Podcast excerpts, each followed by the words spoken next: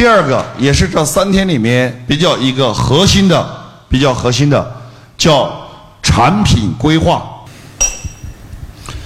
叫产品规划。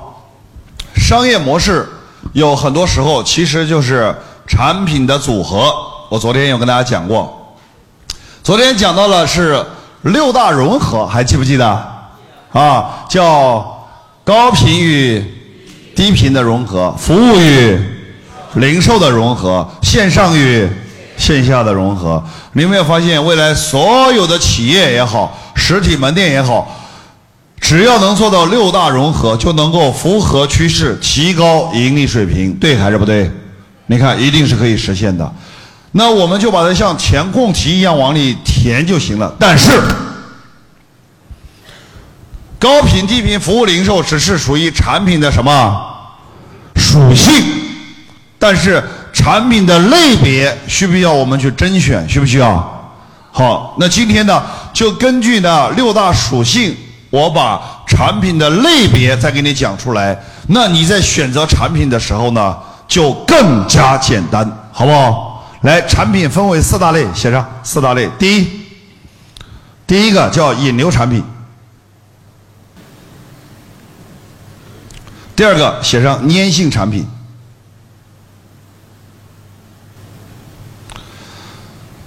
第三个叫盈利产品，第四个叫延伸产品。啊，哎，四类产品，我们要做到六大融合的四类产品啊！看好四类产品怎么玩啊？第一个引流产品是为了干嘛的？哎，对了，是为了圈人，先把人圈进来，对不对？粘性产品是为了干嘛的？留人，哎，聪明。盈利产品是为了干嘛的？对，赚钱。延伸产品是为了干嘛的？赚大钱。你老想着赚钱了。延伸产品是为了干嘛？为了传播裂变，没错，为了传播，啊，各位，你看这四类产品的功能非常清晰啊。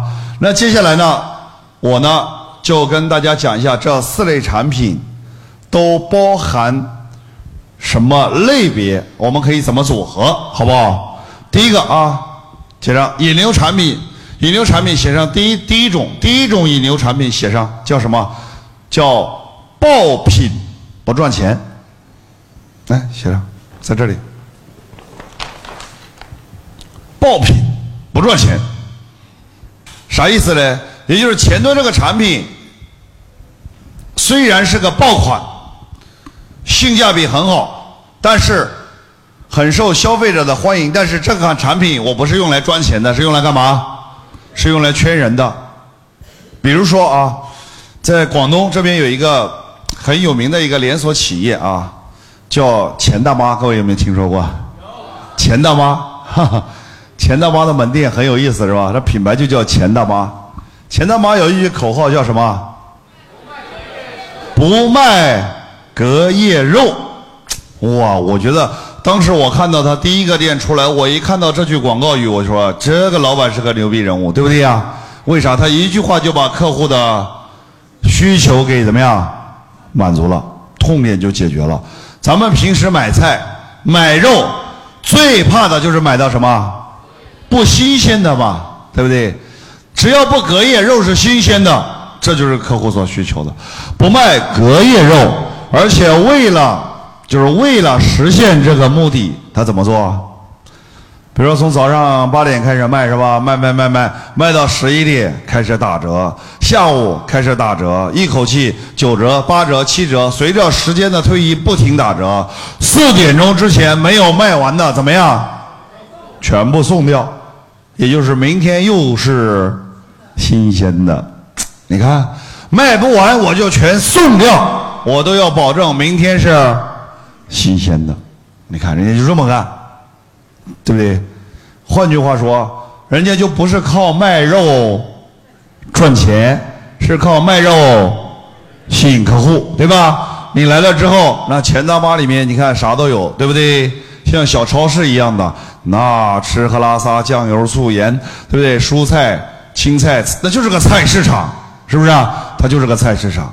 再说了，很多人说，那我就等到下午四点去领免费的呗。怎么可能轮得到你呢？同不同意啊？再说了，你买肉是为了干嘛？你买肉为了干嘛？不就为了吃吗？那么你下午四点再去买，那么第二天不还是隔夜的吗？第二天不就是隔夜肉了吗？一般都是上午买完怎么样？中午吃，或者是下午买了晚上吃了嘛，对不对呀？所以说你到下午四点，轮不到四点都已经干嘛了？卖光了都。人家本来就不多，用那玩意儿就是用来干嘛的？渲染引流的，对，所以说它就是一个爆款，不是用来赚钱的。就像我们所说，第一款红米手机出来七百九十九，七百九十九那款智能手机怎么可能有钱赚呢？它就不是为了赚钱的，它就为了用这个爆款先把你的人怎么样圈进来。对了，所以说。这是第一种叫爆款不赚钱，第二种写上啊，第二种，第二种叫做免费写上，免费产品，前端产品免费啊，括号前端产品，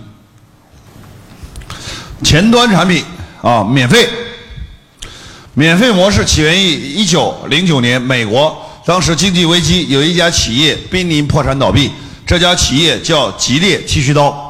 吉列剃须刀在最开始的时候，它是整装卖，就是刀架带刀片一起卖的。但是市场竞争太激烈，在那场经济危机的时候，这个老板就突然想了一个办法，就把这个产品产品做了一个拆分，把刀架和刀片怎么样分开来，然后他做了一个测算，也就是每一个刀片只能用一周左右。换句话说。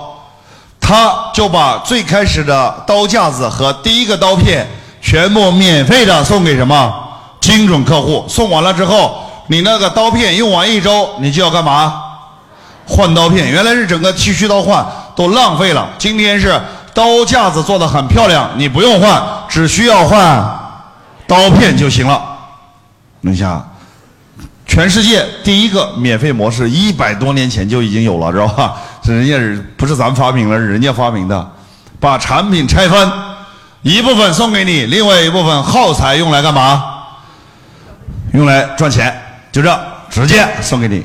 结果呢，那一年卖了几十亿个刀片，成为剃须刀领域的全世界第一名啊！是是最早的，我们所谓的最早的免费模式啊，最早的免费模式。那么这种免费模式，那运用到我们企业里面。也非常的多啊，在这里我跟大家介绍几个，就是我们自己学员听完课啊，不是我辅导的，都是我们自己学员听完课回去所创造出来的。我记得在重庆，在座有没有重庆来的？有没有重庆啊？重庆，重庆有一个卖这个电磁炉的啊，那老板很有意思啊。这个当时来学习的时候，就说老师我没啥要求，那学费几万块钱。这个是信用卡刷的，真没钱了。我就一个小小的要求，我说啥要求啊？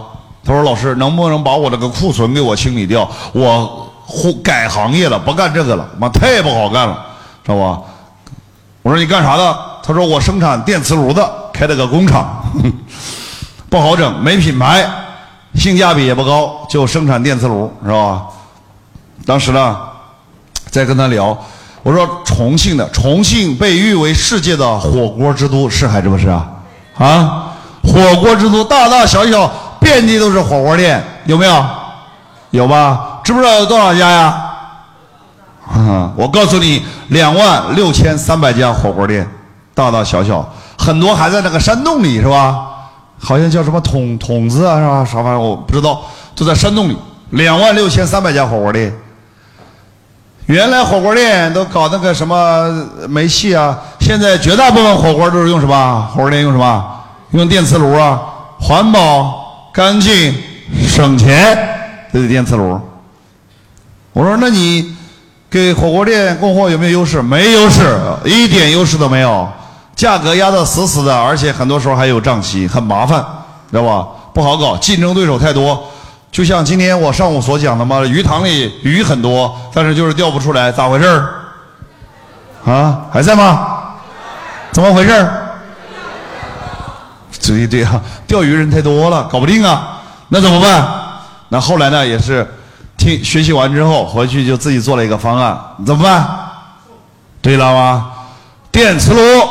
既然你你告诉我，那电磁炉现在，那那那电子商务网站，你说淘宝、天猫、京东电磁炉卖多少钱？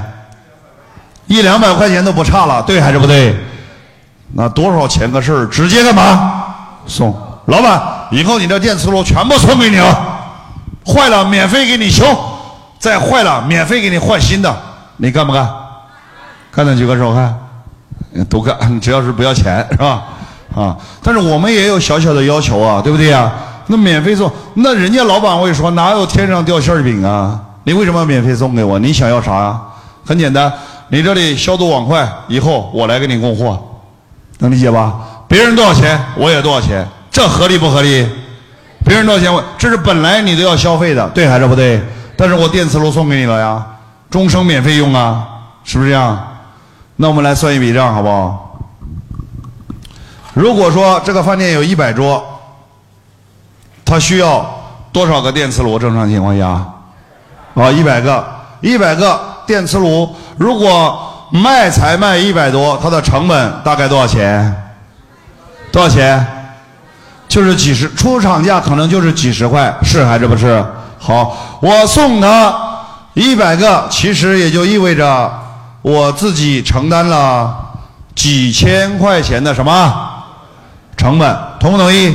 把库存在仓库里扔着也是扔着，对不对？发霉烂掉也没有价值，还不如让它创造价值，对不对？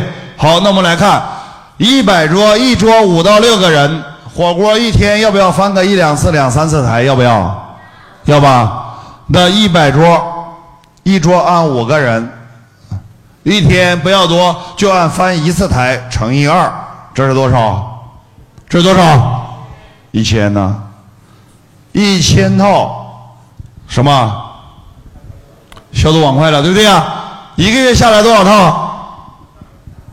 啊，好，嘿，他把这个账一算，发现，哎呀，最多最多最多两三个月，最多三四个月，可不可以把电磁炉的成本给收回来？可不可以？回答我，可不可以？好，可以收回来，剩下都是净啥？剩下都是净利润，同不同意？一算这个事儿能不能干？能干，对不对？能干，回去咋干？啊？回去就这么干？你这么干，我问你一下，你回去这么一干，你的竞争对手一看就学会了，同不同意？你又没得玩了，那应该怎么干？哎，对了。我说回去之后，先找那些规模最大的和生意最好的跟他谈，只要他愿意跟你合作，先跟他干嘛？对了，先把合同签了再说，其他都不重要，对不对呀？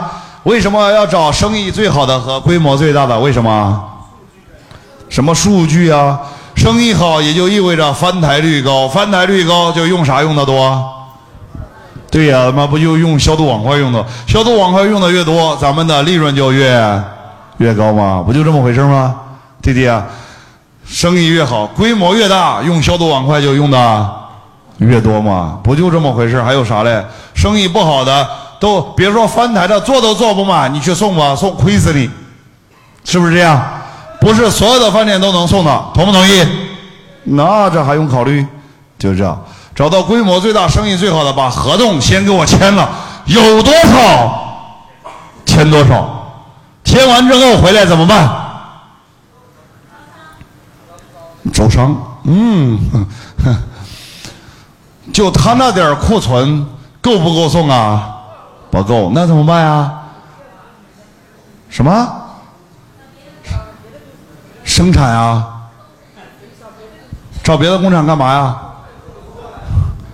给自己供货呀？那不扯了？那工厂供货你要不要给钱呢？对呀，怎么做最快的？各位？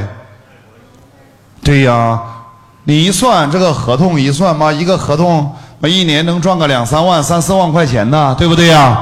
怎么办？卖什么？卖合同不就行了吗？你的同行多不多呀？生产电磁炉的工厂的同行多不多呀？既然多，他们有没有库存呢？也都有吗？你就直接把合同卖了不就行了吗？来，给你十份合同。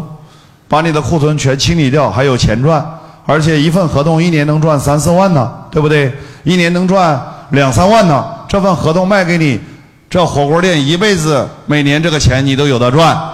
一份合同你赚几万，你给我五千就行了。你干还是不干？干不干？来，干的举个手。啊，放下，都干。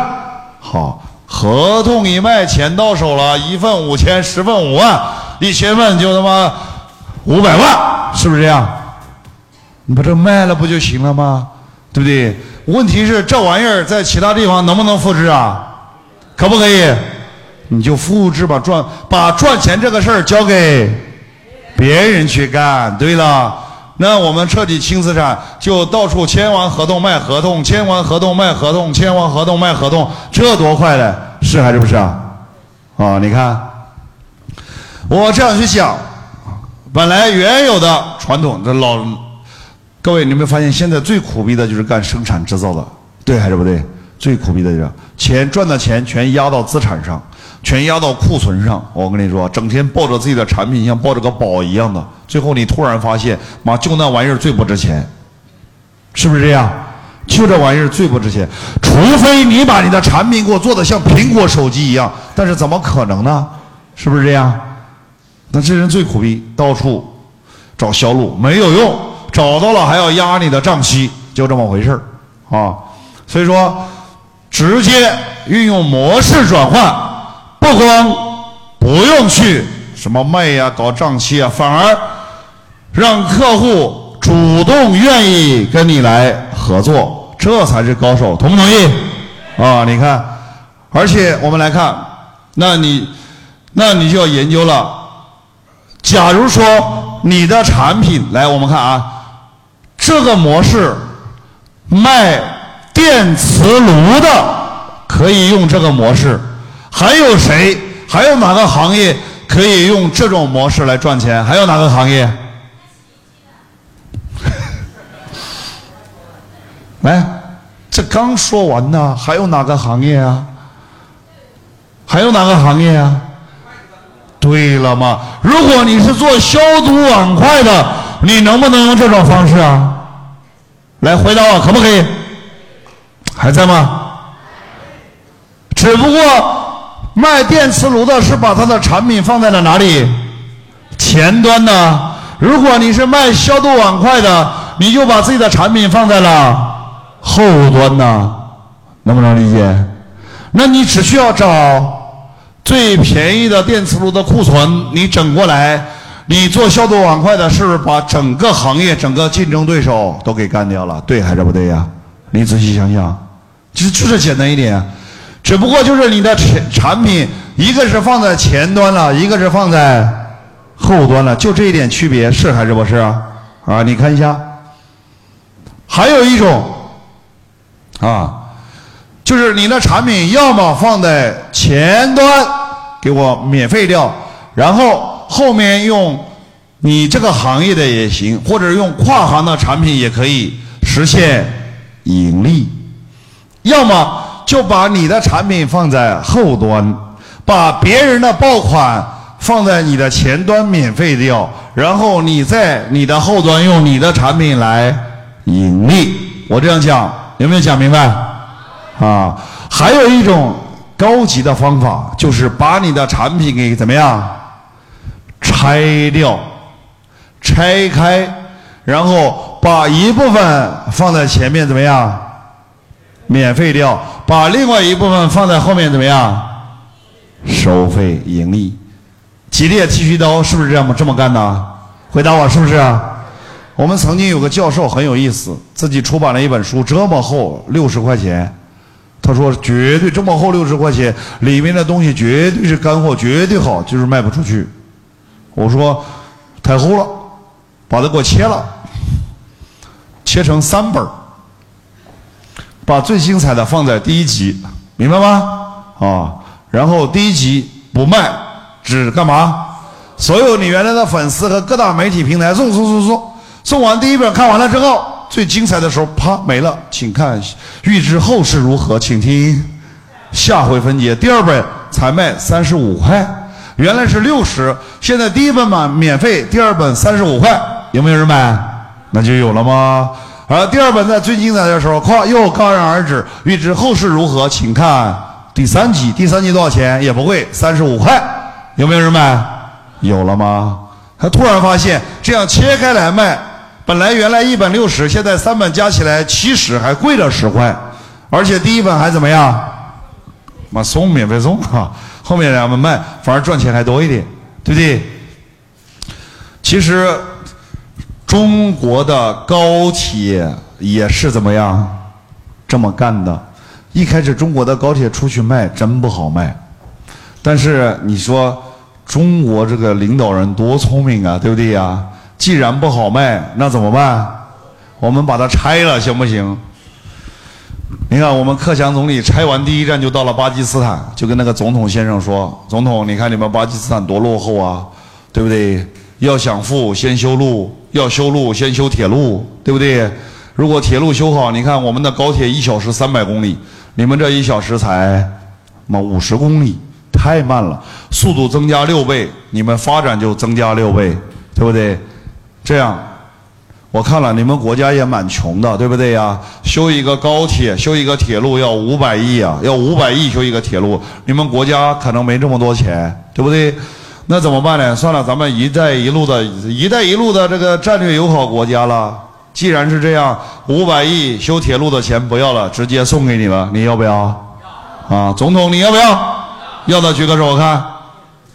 人家总统说那肯定要啊。但是总理先生，你们要点啥呀？对吧？你不要光送啊！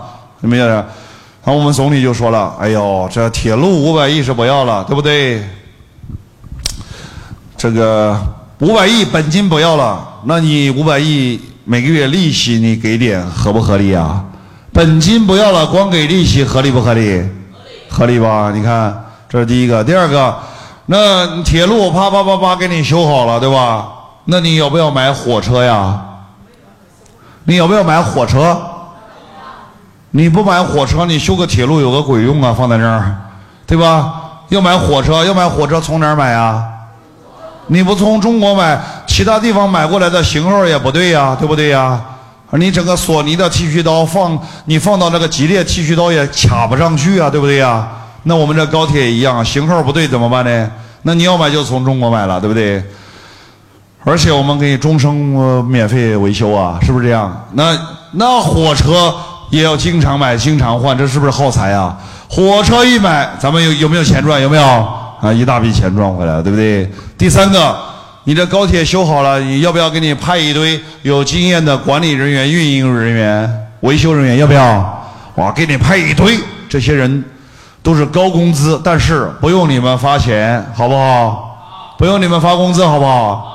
啊，好，当然好了，但是呢，我们也不多嘛，我们就占这个高铁公司百分之二十的股份，你觉得合理不合理啊？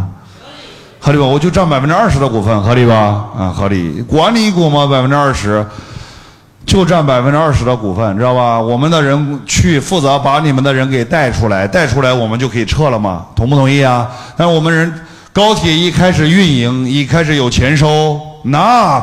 咱们拿了百分之二十的股份，还等它上市吗？要不要等它上市啊？不用，直接找个巴基斯坦的首富，知道吧？就把接力棒交给他了，好不好交啊？啊，直接把这百分之二十的股份直接就卖给他了，同不同意啊？这是不是大钱呢？未来五十年的收益权呢？五十年的收益权呢？就和高速公路一样，修好了之后收五十年的费呀。这高铁修好了之后，五十年的收益权，你想想啥概念呢？直接找个首富啊，财团的就卖了，对不对呀？你看，这不钱都回来了。最后再整一个，那咱们这铁路都给你修了，啥都给你整了，中国企业铁路沿线的中国企业贸易的关税，你要不要给我降一半？你要不要降啊？那肯定要降啊！你不降，我还不给你修了。我跟你说，对不对？那一降，最后一算账，人家说中国人很有智慧，他妈几百亿铁路都给我们修了，最后他妈又几倍的赚回去了，你知道？对不对呀？啊啊！各位，这属于什么？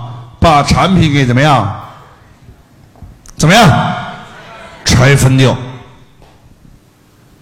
把产品给拆分掉，特别是大东西，大东西一定要拆成小的，小成小的拆成更小的就好卖，知道吧？大公司卖不上价钱，把大公司拆成几个小公司，小公司再拆，它就好卖了。欢迎大家给我点赞、评论、专辑评价、转发是我们进步的源泉。接下来会每天与您分享不同的案例。玫瑰。